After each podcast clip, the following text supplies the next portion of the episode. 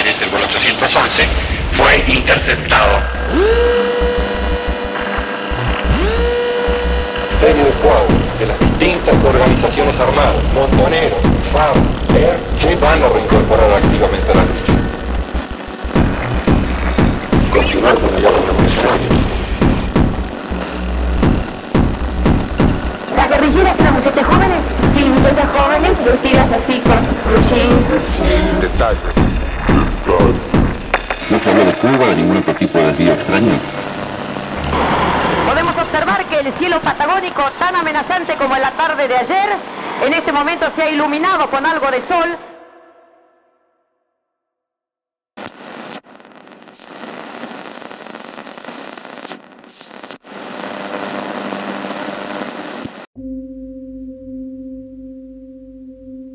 La masacre de Trelew es un hecho que siempre me impactó. Leí La Pasión según Trelew de Tomás Eloy Martínez a mis 15 años. Fue el primer libro político que leí en mi vida. Desde entonces y a través de otros libros, documentales, testimonios, fotografías y entrevistas, repasé los hechos mil veces. Me lo sé de memoria y siempre se repite en mí la misma coreografía. Siempre puteo al aire cuando el compañero de afuera no entiende la señal de los de adentro. Siempre pienso que el segundo grupo puede llegar a tiempo al aeropuerto. Siempre deseo que el primer grupo pueda esperar un poquito más, que ya llegan. Y siempre, pero siempre, lloro cuando llega el momento de la madrugada del 22 de agosto. Después de pensarlo mucho tiempo, me surgió la pregunta, ¿por qué volvemos a Trelew? Mi nombre es Camilo Genú y junto con mi hermano Agustín decidimos viajar a Trelew por el 50 aniversario de la masacre para intentar desenredar el nudo que propone la masacre de Trelew en la historia argentina. Sean todos bienvenidos y bienvenidas. Esto es Volver a Trelew.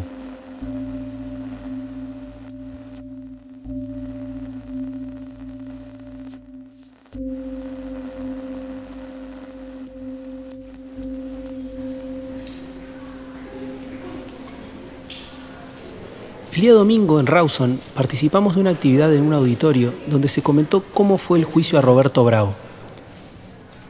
Roberto Bravo es el último de los responsables de la masacre de Trelew que aún quedaba libre. Este juicio es un eslabón más de una cadena de juicios y condenas que vienen llevando adelante los organismos de derechos humanos desde 1972. En el 2012 fueron condenados el contraalmirante Horacio Mayorga, el capitán Jorge del Real, el capitán Luis Sosa y el cabo Carlos Marandino, que se sumaron al ex jefe de la base Roberto Horacio Pacagnini y el capitán de navío Jorge Enrique Batistuta. El caso de Bravo fue más complicado porque Bravo vive en los Estados Unidos desde 1973. Bravo llegó a los Estados Unidos como agregado en la Embajada Argentina en Washington, D.C. meses después de la masacre. Hasta el momento, todos los pedidos de extradición de la Argentina fueron rechazados debido a que Bravo se nacionalizó estadounidense. El último reclamo para traerlo al país para juzgarlo fue rechazado en 2010. En esta charla, los abogados cuentan cómo fue el proceso para ir a condenarlo dentro de la ley norteamericana en los Estados Unidos. Corría creo que el año 2019, 2020 y, y justamente las conexiones que, que, también ha sabido el Movimiento de Derechos Humanos hacer. Ella es Sol Urcade, abogada del CELS. Posibilitó que, digamos que el Center for Justice and Accountability, que es el Centro para Justicia y la Rendición de Cuentas, se pusiera en contacto con, con el CELS para ver qué se podía hacer en los Estados Unidos que tenga que ver con el proceso de memoria, verdad y justicia. Y ahí dijimos, oh, está pendiente la extradición de Bravo a los Estados Unidos.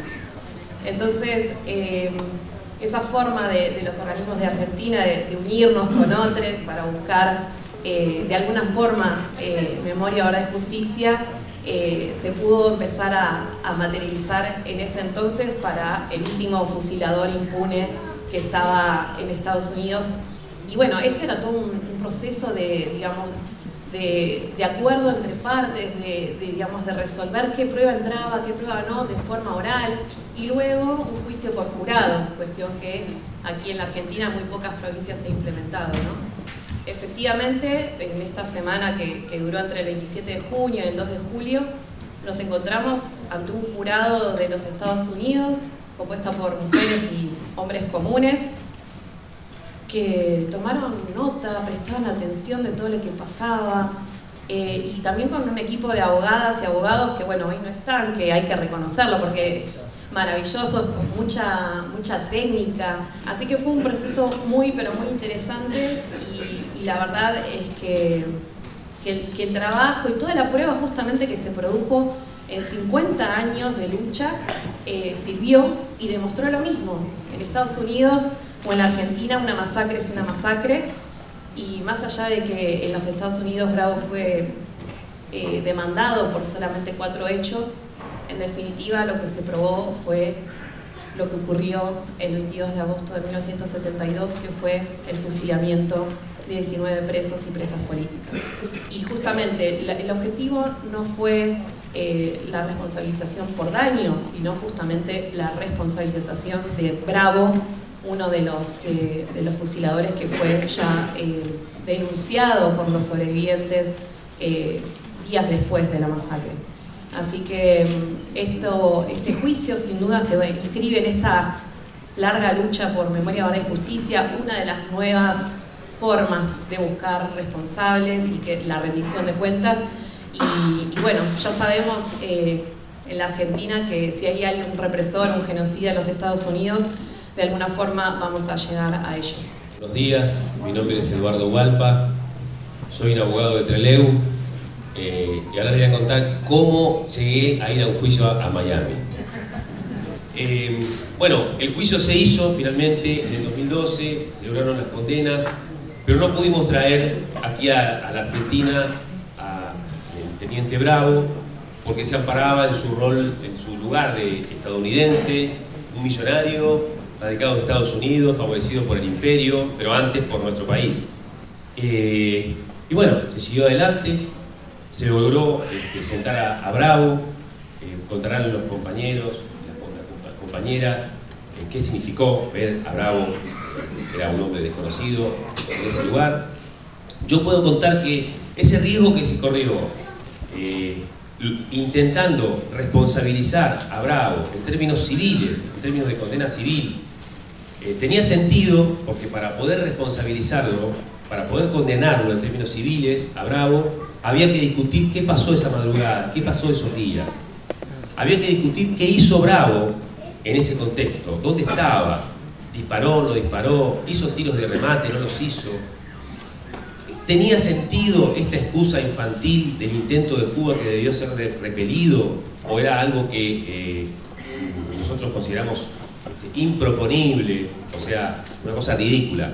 Pero todo eso lo tenían que entender ocho habitantes, ocho ciudadanos norteamericanos de Miami, que eh, tenían que entender una historia de un lugar muy desconocido y hace 50 años y asimilar todos estos conceptos en el sentido que los planteábamos nosotros.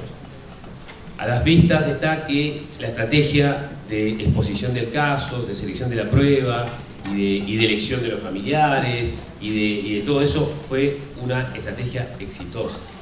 Una estrategia exitosa. Fue una estrategia en la que, eh, en una forma muy creativa, muy distinta de otros juicios de lesa humanidad, muy distinta de otro tipo de, de reclamos, se logró el mismo objetivo, memoria, verdad y justicia. Bueno, esta es la parte más fácil de la charla, ahora viene la parte más difícil, él es Eduardo Capelo, de quien hablé en el tercer episodio. Tratar de contarle a ustedes todo lo que no dijeron ellos. Eh, y es un proceso eh, difícil porque yo ya, ensayé contarle a un auditorio este, el juicio y tardé una hora y media más o menos. Este, así que bueno, aprendí de esa, de esa experiencia y en lugar de contarlo cronológico, qué pasó día por día, eh, que estoy dispuesto a contárselo fuera de este ámbito a cualquiera que quiera escucharlo. Eh, y lo voy a escribir también probablemente.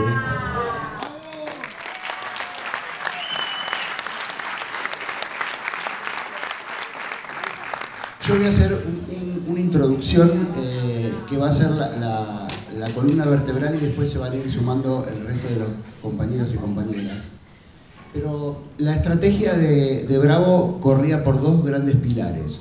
Uno, respecto de su responsabilidad, decir, esto no fue algo premeditado, no fue eh, algo que pensamos, sino que fue una reacción a una situación imprevista, en un ámbito de mucha adrenalina, donde los compañeros trataron y planificaron nuevamente una fuga y nosotros tuvimos que responder a esa situación. Fue una tragedia, dijo Bravo. Y la segunda, eh, el segundo pilar de su defensa tenía que ver con la prescriptibilidad de la causa.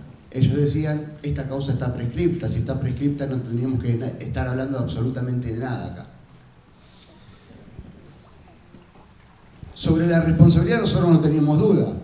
Eh, lo sabíamos desde el momento en que los compañeros sobrevivieron y nos contaron cómo habían sido las cosas. Desde ese momento nosotros sabíamos que había responsabilidad. Después vino un juicio penal en la Argentina y se demostró eso que ya sabíamos.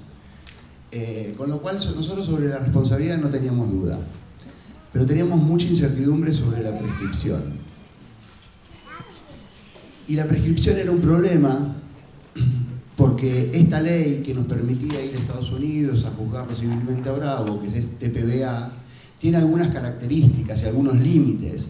Uno de esos límites tenía que ver con el tiempo que uno tenía para ir a Estados Unidos a hacer la demanda. Y ese límite eran 10 años. La pregunta es, ¿10 años desde cuándo? 10 años desde 1972, 1982 estaba prescripta. 10 años desde que se dictó la ley, 1993, 10 años, 2003, estaba prescripta. Nosotros en el juicio logramos demostrar con pruebas que los familiares hasta el 2008 no sabíamos dónde estaba Bravo. Desconocíamos su paradero. En el marco del juicio recibimos una notificación de la Interpol diciendo Bravo está en Miami. Con lo cual los abogados dijeron, bueno, 2008 ya saben dónde está Bravo, 10 años, 2018. Nosotros presentamos la demanda en octubre del 2020. Está prescripta, decían ellos. Y toda su estrategia en los contrainterrogatorios que nos hacían a los que estábamos presentes ahí tenían que ver con eso, con la capacidad que teníamos nosotros para en 2008 haber ido a buscar a Bravo y no, haber perdido la oportunidad. Ellos decían, pero esperen, son profesionales, manejan internet, tienen acceso a la información, la información pública en Estados Unidos, la información en Estados Unidos es pública. En 2008 tenían que entrar a internet y poner Guillermo Bravo, sabrían dónde estaban, tendrían que haber venido. 10 años, 2018 está prescripta. La defensa eh, que hicimos nosotros con los abogados de esa argumentación tenía que ver con que cuando nosotros recibimos la información de dónde estaba Bravo, inmediatamente en el marco del juicio que estábamos llevando en la Argentina, le pedimos a la justicia el pedido de extradición. Ese pedido de extradición que se hizo inmediatamente tuvo una respuesta por parte de la justicia americana el primero de noviembre del 2010. esa respuesta fue que no hallaban mérito para poder extraditarlo. Nuestro argumento decía que a partir de ese momento empezaba a correr el reloj, porque si lo hubieran extraditado no hubiéramos tenido que ir nunca a Estados Unidos. Con lo cual,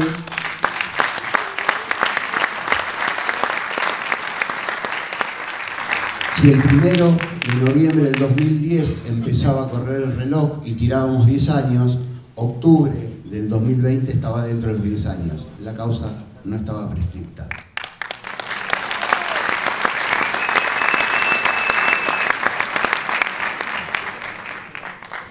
Pero había un problema este, que yo creo que era más técnico que, emocional y era que la prescripción la tenía que definir alguien. Si estaba prescrito o no tenía, estaba prescrita, la tenía que definir alguien. Y los abogados planteaban una moción para que la jueza definiera con fallo directo la prescriptibilidad. Ellos decían, defínalo usted, señora juez, usted, es un tema técnico, defínalo usted. Si usted dice que la causa está prescripta, se termina el juicio. Esta es una percepción personal, este, no necesariamente tiene que ser compartida por el resto en la mesa, pero yo creo que la jueza se sensibilizó a lo largo de los cinco días. Fue tan contundente, fue tan emotivo, eh, fue tan demostrable la participación eh, de Bravo en el proceso de fusilamiento de los compañeros que la jueza el viernes, cuando el juicio terminó y tenía que definir el tema de la prescriptibilidad, dijo, creo que hay argumentos de sobra a lo largo de esta semana para que sea el jurado el que defina si la causa está prescripta o no está prescripta. Y esa decisión, por nuestros abogados, fue considerado un triunfo.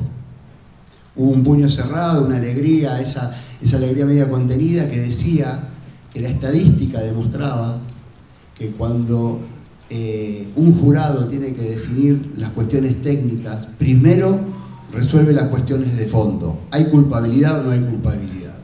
Y si encuentran culpabilidad, las cuestiones técnicas nunca tiran atrás una causa. Con lo cual, sabiendo que lo íbamos a encontrar culpable porque todo lo que habíamos demostrado en el juicio lo demostraba culpable, la cuestión técnica pasaba a un segundo plano. Y de hecho, eso fue lo que pasó. El jurado deliberó, volvió con una respuesta.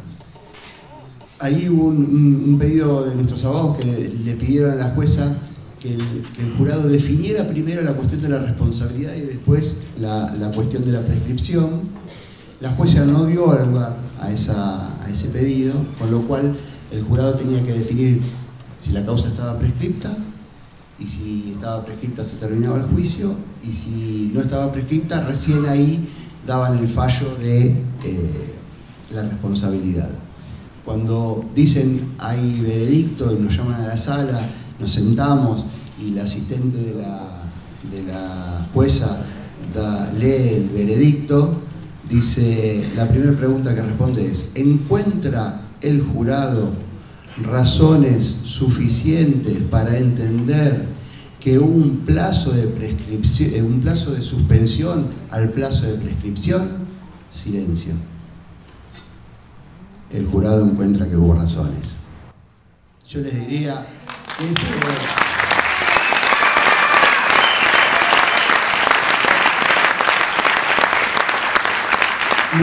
capacidad para, para escuchar lo que venía duró 12 segundos más, que fue, bueno, respondan la segunda pregunta, si hay razones para entender que el plazo se suspendió, ¿la causa está prescripta? El jurado dice no.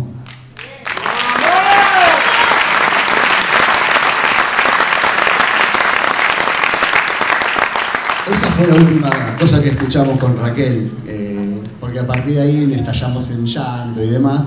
Eh, se siguió leyendo la sentencia. La siguiente pregunta era, ¿encuentra el jurado que en el caso presentado por Alberto Camps, en donde este, se lo acusa a Bravo de tortura, eh, ¿lo encuentra responsable? Sí.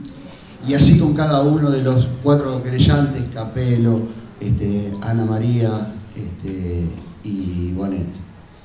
Em, para nosotros claramente fue un momento de mucha emoción porque representábamos a un colectivo. Estas luchas son colectivas, nunca son individuales, siempre son colectivas.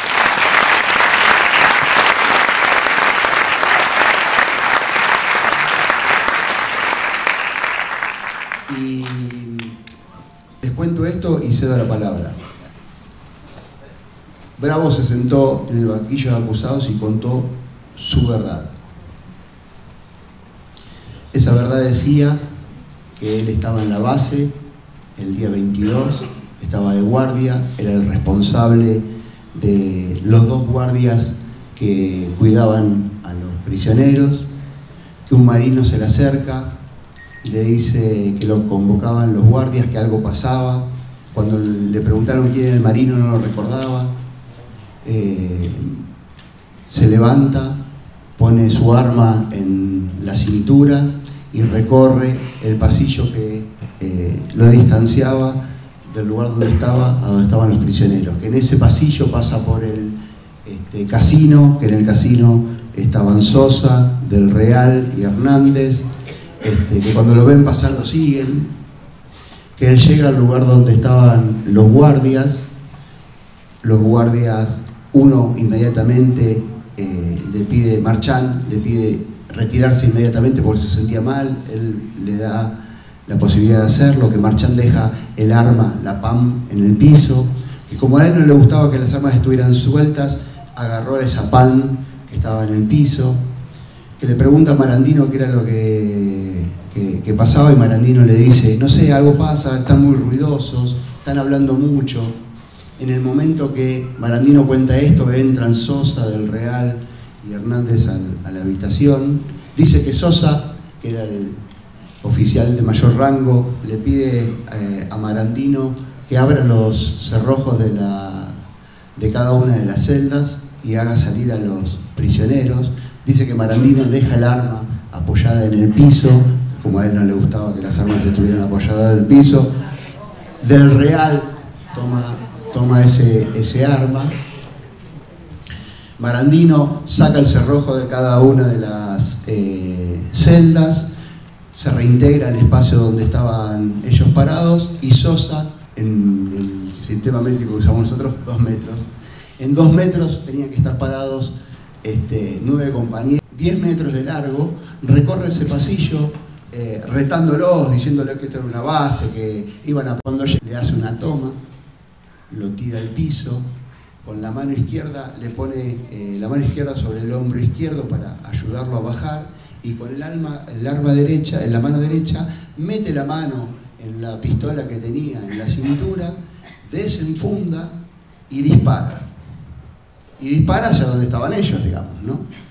Que él, que tenía la palm en, en la mano, observa esa situación, una situación de mucha adrenalina, lo define como una situación muy adrenalínica, espera que Sosa caiga de bruces al piso para no lastimarlo, y una vez que logra que Sosa esté a salvo, dispara primero a Pujadas, que era el que tenía el arma, y después al resto.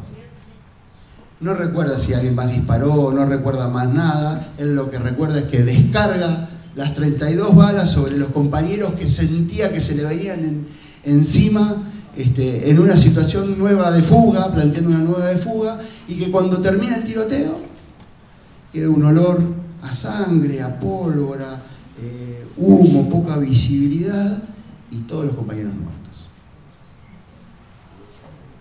19 compañeros muertos, 19 compañeros muertos, de ellos ni siquiera Sosa, que estaba al lado de Pujadas, que había recibido muchos disparos, tiene alguna mancha de sangre. Y ese es su argumento. Dice que después de eso rápidamente eh, vino gente de la base que escucha el tiroteo, llegan los médicos y demás, y que ellos ya quedan al margen de todo lo que había pasado. Ese es su argumento, el mismo argumento que había dado hace 50 años dentro del de, eh, el expediente que llevó la Armada para la investigación interna, el mismo argumento 50 años después. Bueno, sobre ese argumento eh, nuestra, nuestra defensa hizo un montón de cosas. Llevó a un historiador para que cuente, le cuente a ese jurado que no nos conocía qué había pasado en la Argentina en todos esos años, darle un poco de marco histórico.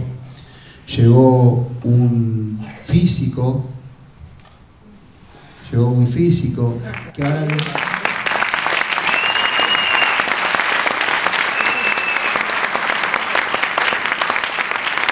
Llegó un físico que ahora les va a contar cómo ayudó a derribar la mentira del tiro, del disparo. Llegó eh, un forense que leyó este, el análisis forense de, de Bonet y hizo una interpretación sobre el cuerpo de Ulla, que tenía un disparo debajo de la tetilla izquierda, demostrando que había sido este, asesinado con un arma de corto calibre pegada sobre el cuerpo. Eh, llevamos a una persona especialista en derecho comparado que trató de contarles a ellos por qué eh, hubo plazo de, de- suspensión sobre el plazo de prescripción con las leyes de impunidad y obediencia de vida. Celi, que era un conscripto que eh, estaba en esa época y que habitualmente estaba dentro de lo que se llamaba la sala de, operaciones. La sala de operaciones estaba contigua al lado donde ocurrió el asesinato y siempre tenía que estar eh, ocupada, las 24 horas tenía que estar ocupada, porque era el único lugar donde se recibían las llamadas de la base, entonces siempre tenía que haber alguien. Y él cuenta que esa tarde del 21, que después sería noche del 22, eh, hubo una orden de que esa no, estuviera ocupada por nadie, que no hubiera ningún conscripto atendiendo el teléfono, lo cual demostraba un poco la premeditación de la... No les conté nada de lo que eh, aportó el, el, físico Rodolfo Pregliasco, alias el Willy, porque me parece que teniéndolo a él está bueno que lo cuente en primera persona.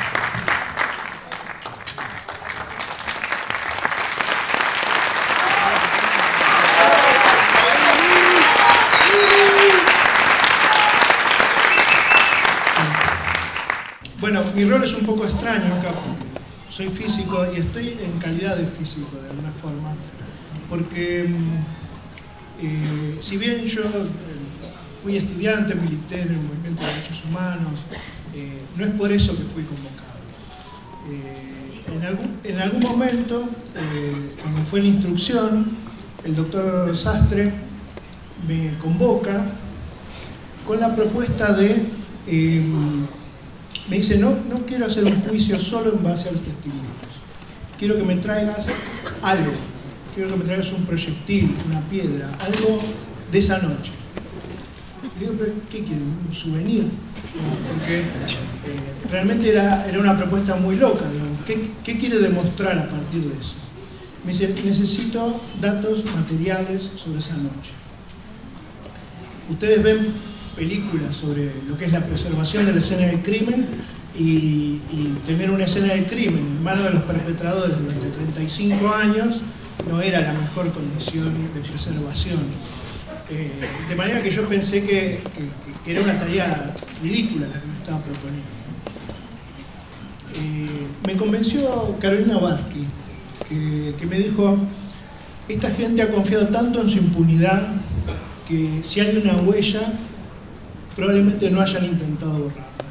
Así que anda y fíjate, total no hay nada que perder.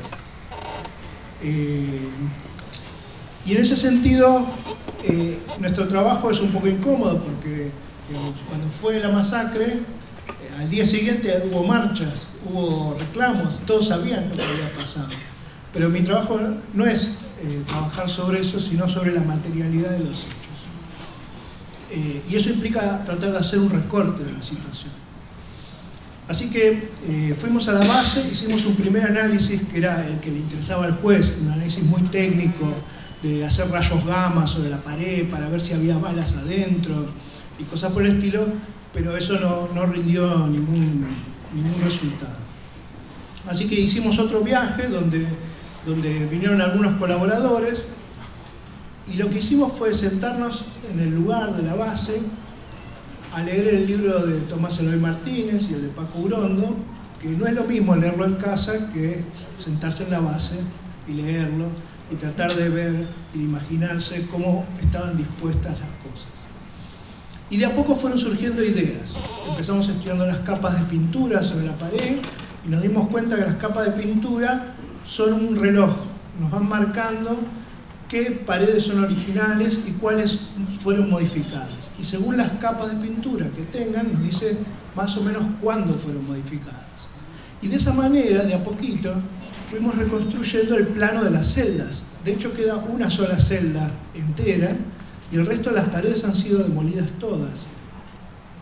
A pesar de eso, pudimos hacer el plano de las celdas y hacer un plano del lugar tal cual estaba en 1972 es un resultado muy modesto, no se parece a, a CSI, donde uno entiende todo. Pero había un plano, y el plano no se parecía nada en proporciones a el croquis que presentó la Armada y que fue el croquis que se usó para declarar en el juicio acá. ¿sí? Que también lo usó Bravo para declarar en el juicio en Miami. O sea, no reconocían como plano el plano que yo había hecho y que responde a las verdaderas proporciones. En un pasillo de dos metros, la idea de que Bravo camina entre los prisioneros suena un poco más extraña, porque no hay mucho lugar para caminar, hay que ir esquivando a la gente. Y pensar en un oficial que va, que va tropezándose con los prisioneros, teniendo un arma encima, suena muy extraño. ¿sí? Hacía muy inverosímil ese escenario. Eh, y otro dato que habíamos encontrado, que era muy conflictivo para mí, pero lo encontramos, fue que hay una foto de una revista que entró al lugar, pero entró al lugar para soportar la versión oficial. Eh, saca unas fotos en el lugar, pero ninguna foto hacia el lugar donde estaban las víctimas, sino que lo único que hace es documentar los dos disparos que supuestamente Pujadas había hecho en la otra dirección. Y están los disparos en unas puertas. Uno de los disparos está en, una, en un vidrio de, de la puerta y ese vidrio no existe más.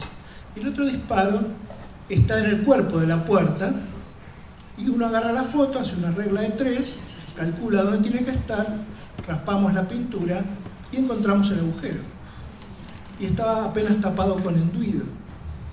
Entonces uno remueve el enduido, pusimos un palito con el diámetro de una 45, que es con lo que supuestamente había disparado, y ese palito entraba muy justo con un pequeño movimiento. Y ese palito definía una trayectoria. Esa trayectoria nos decía cómo tendría que haber disparado alguien que hiciera ese disparo.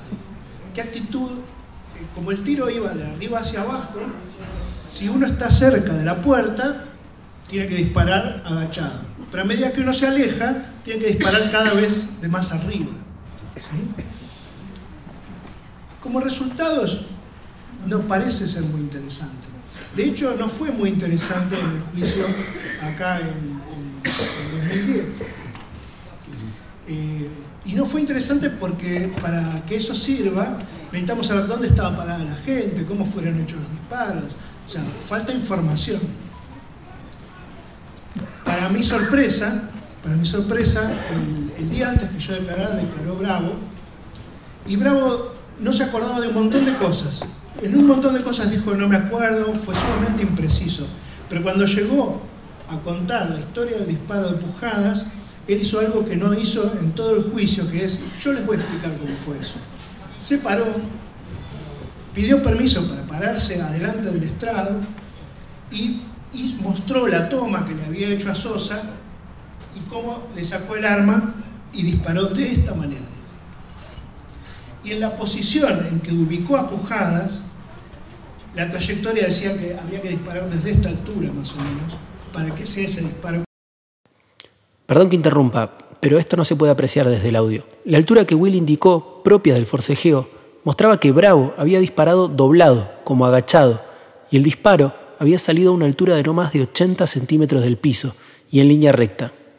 Entonces, desde la materialidad de esa trayectoria, el día siguiente, mostramos que ese disparo, esa versión de los hechos, era mentira. Y, eso hace caer un montón de cosas que aprovechó muy bien el abogado. Si los disparos son mentiras, los disparos son fraguados. Si los disparos son fraguados, no existió el intento de fuga. Y si no existió el intento de fuga, ellos entraron al lugar de las celdas simplemente para matar a los presos.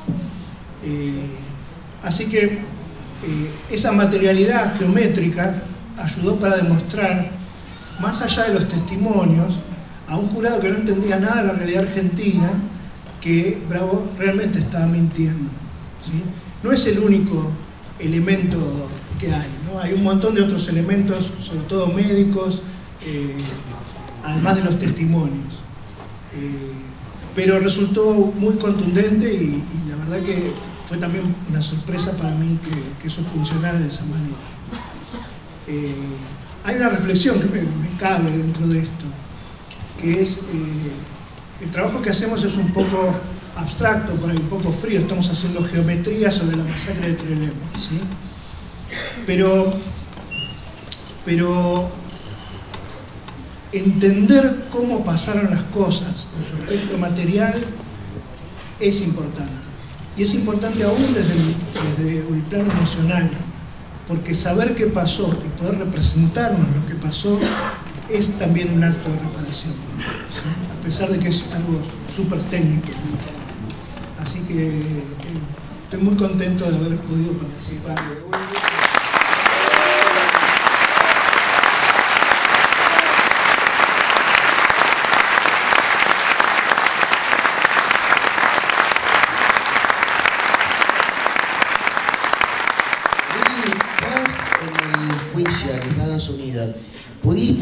Hacer esto que vos nos hiciste acá?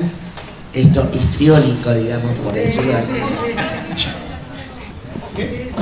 No, eh, fue, fue eh, la preparación que nos dieron los abogados de allá para declarar allá fue bestial. O sea, fue mucho, muchísimo trabajo, fueron horas y horas de práctica.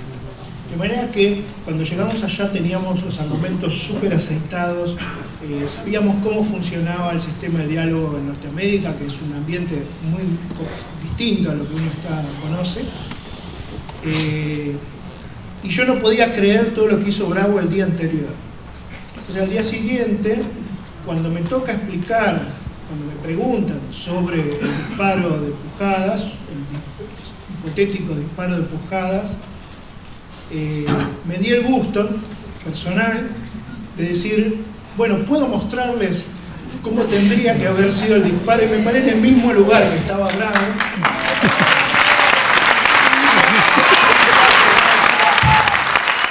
Perdón de nuevo, pero en ese momento Willy se paró, juntó sus brazos haciendo el gesto de sostener un arma, se puso en puntas de pie y levantó sus brazos por encima de su cabeza, intentando alcanzar el punto desde el que, en teoría, debió haber disparado Bravo, en una especie de contorsión más propia del Cirque du Soleil que de un marino asesino.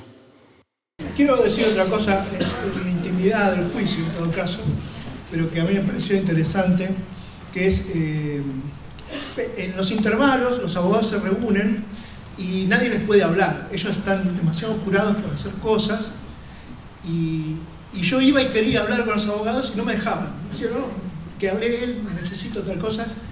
Y logré que cuando terminaban decían, bueno, Willy, ¿tenés algo para aportar? Porque estaba muy hinchapelota yo.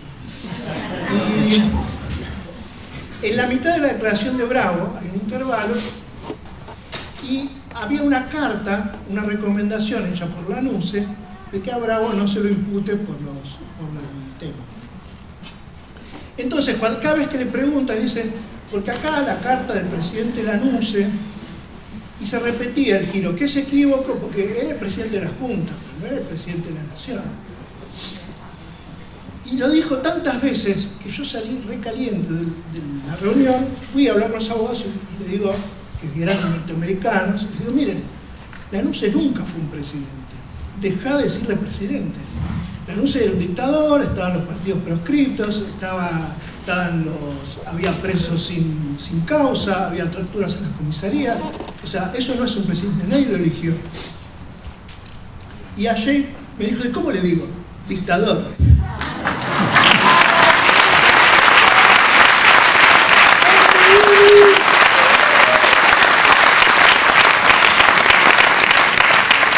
Cuando volvemos a la audiencia, el abogado eh, le dice, bueno, retomemos, como dice esta carta del dictador Lanusse,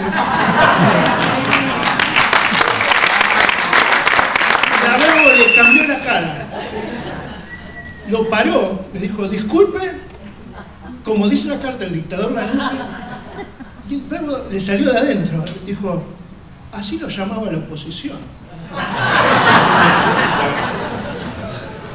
Dice, perdón, eh, no era un presidente, ¿quién lo eligió a Lanusse?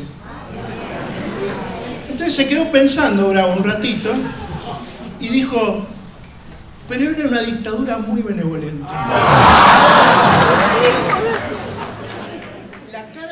Yo quiero cerrar con, con tres cosas nada más. Eh, la primera es, los abogados en Estados Unidos nos dijeron, llegar acá fue posible, llegar acá fue posible por el trabajo histórico que hicieron todos los familiares desde el momento de la, eh, de la tragedia. Empezando por octubre del 72, cuando Alicia Bonet presenta la primera demanda civil. En el 74 mis abuelos,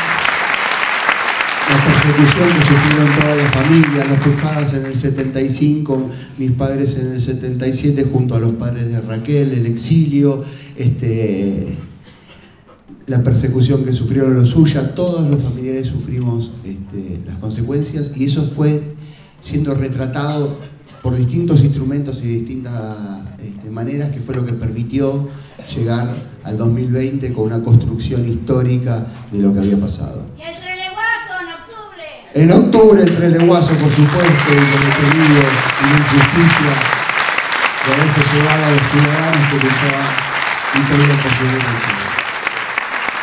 La segunda cosa que quiero eh, contar es una infidencia, eh, pero que me parece que es relevante. Eh, en el argumento de cómo mueren los compañeros, en teoría, en esa metralla que, que hay, todos los compañeros tendrían que haber muerto por la metralla. Y eso técnicamente era imposible por lo que demostró Willy, porque en un pasillo de 10 metros con compañeros eh, en fila, era imposible que a todos les llegara la metralla. Y entonces los compañeros que estaban al final de la celda, en las dos últimas celdas, Alberto Camps y Delfino, no reciben impacto porque cuando escuchan la balacera se tiran hacia adentro de las celdas. Esto lo cuenta, lo cuenta Alberto, digamos, ¿no? Es decir, se tiran adentro de las celdas y empiezan a escuchar desde las celdas los tiros de remate. Y se van acercando, se van acercando hasta que llegan a la última celda y lo encuentran a los dos intactos. Entonces Bravo le dice, párese. Ambos se paran. Bravo le pone el arma sobre el cuerpo a Alberto y le dice la vida por una declaración de fuga. Y Alberto dice no, la convicción. Dice no y recibe un disparo. Mariano, en ese relato, dice, qué huevos que tenía mi viejo, ¿no? Porque sabiendo que era lo que le iba a pasar, sabiendo que estaba el represor con el arma apuntándole y dándole la posibilidad de vida, su convicción le dice que no.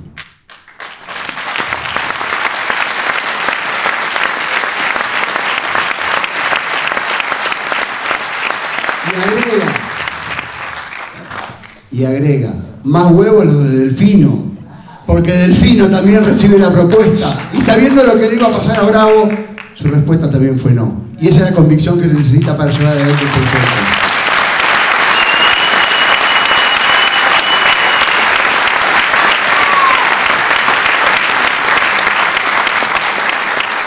Y así, y queremos cerrar como cerramos en general todas las reuniones en donde hablamos de nuestros compañeros caídos. Alejandro Ulla.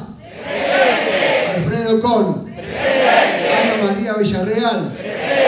Carlos Alberto del Rey. Carlos Astudillo. Clara Lea Blas. Eduardo Capelo. Humberto Suárez. Humberto Toschi. José Ricardo Mena. María Angélica Sabelli. Mariano Pujadas. Mariano Emilio Delfino. Miguel Ángel Polti. Rubén Pedro Bonet. Alberto Miguel Camps. María Antonia Berger. Ricardo René Aidar. Ahora. Ahora. Ahora.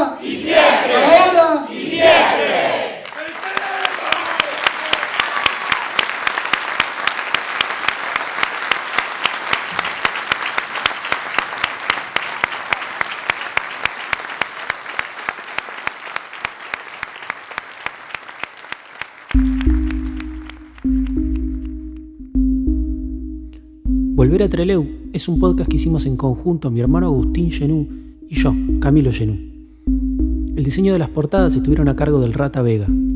Agradecemos a la organización de las jornadas de Treleu por su compromiso y compañerismo, en especial a Carlos Tintina González y a Silvia Azaro, y también a Coti y a Nicole por su infinita paciencia. También agradecemos a quienes nos dieron sus testimonios para estos episodios, como a mi viejo y muy especialmente a Alicia Sanguinetti y a la Brigada de Mujeres, quienes tan generosamente brindaron sus testimonios y me dieron una de las mejores cenas de mi vida. Por último, el relato de la carta de mi viejo en prisión estuvo a cargo de Quique Pessoa, quien muy desinteresadamente la grabó y nos la dio. A él también, muchísimas gracias.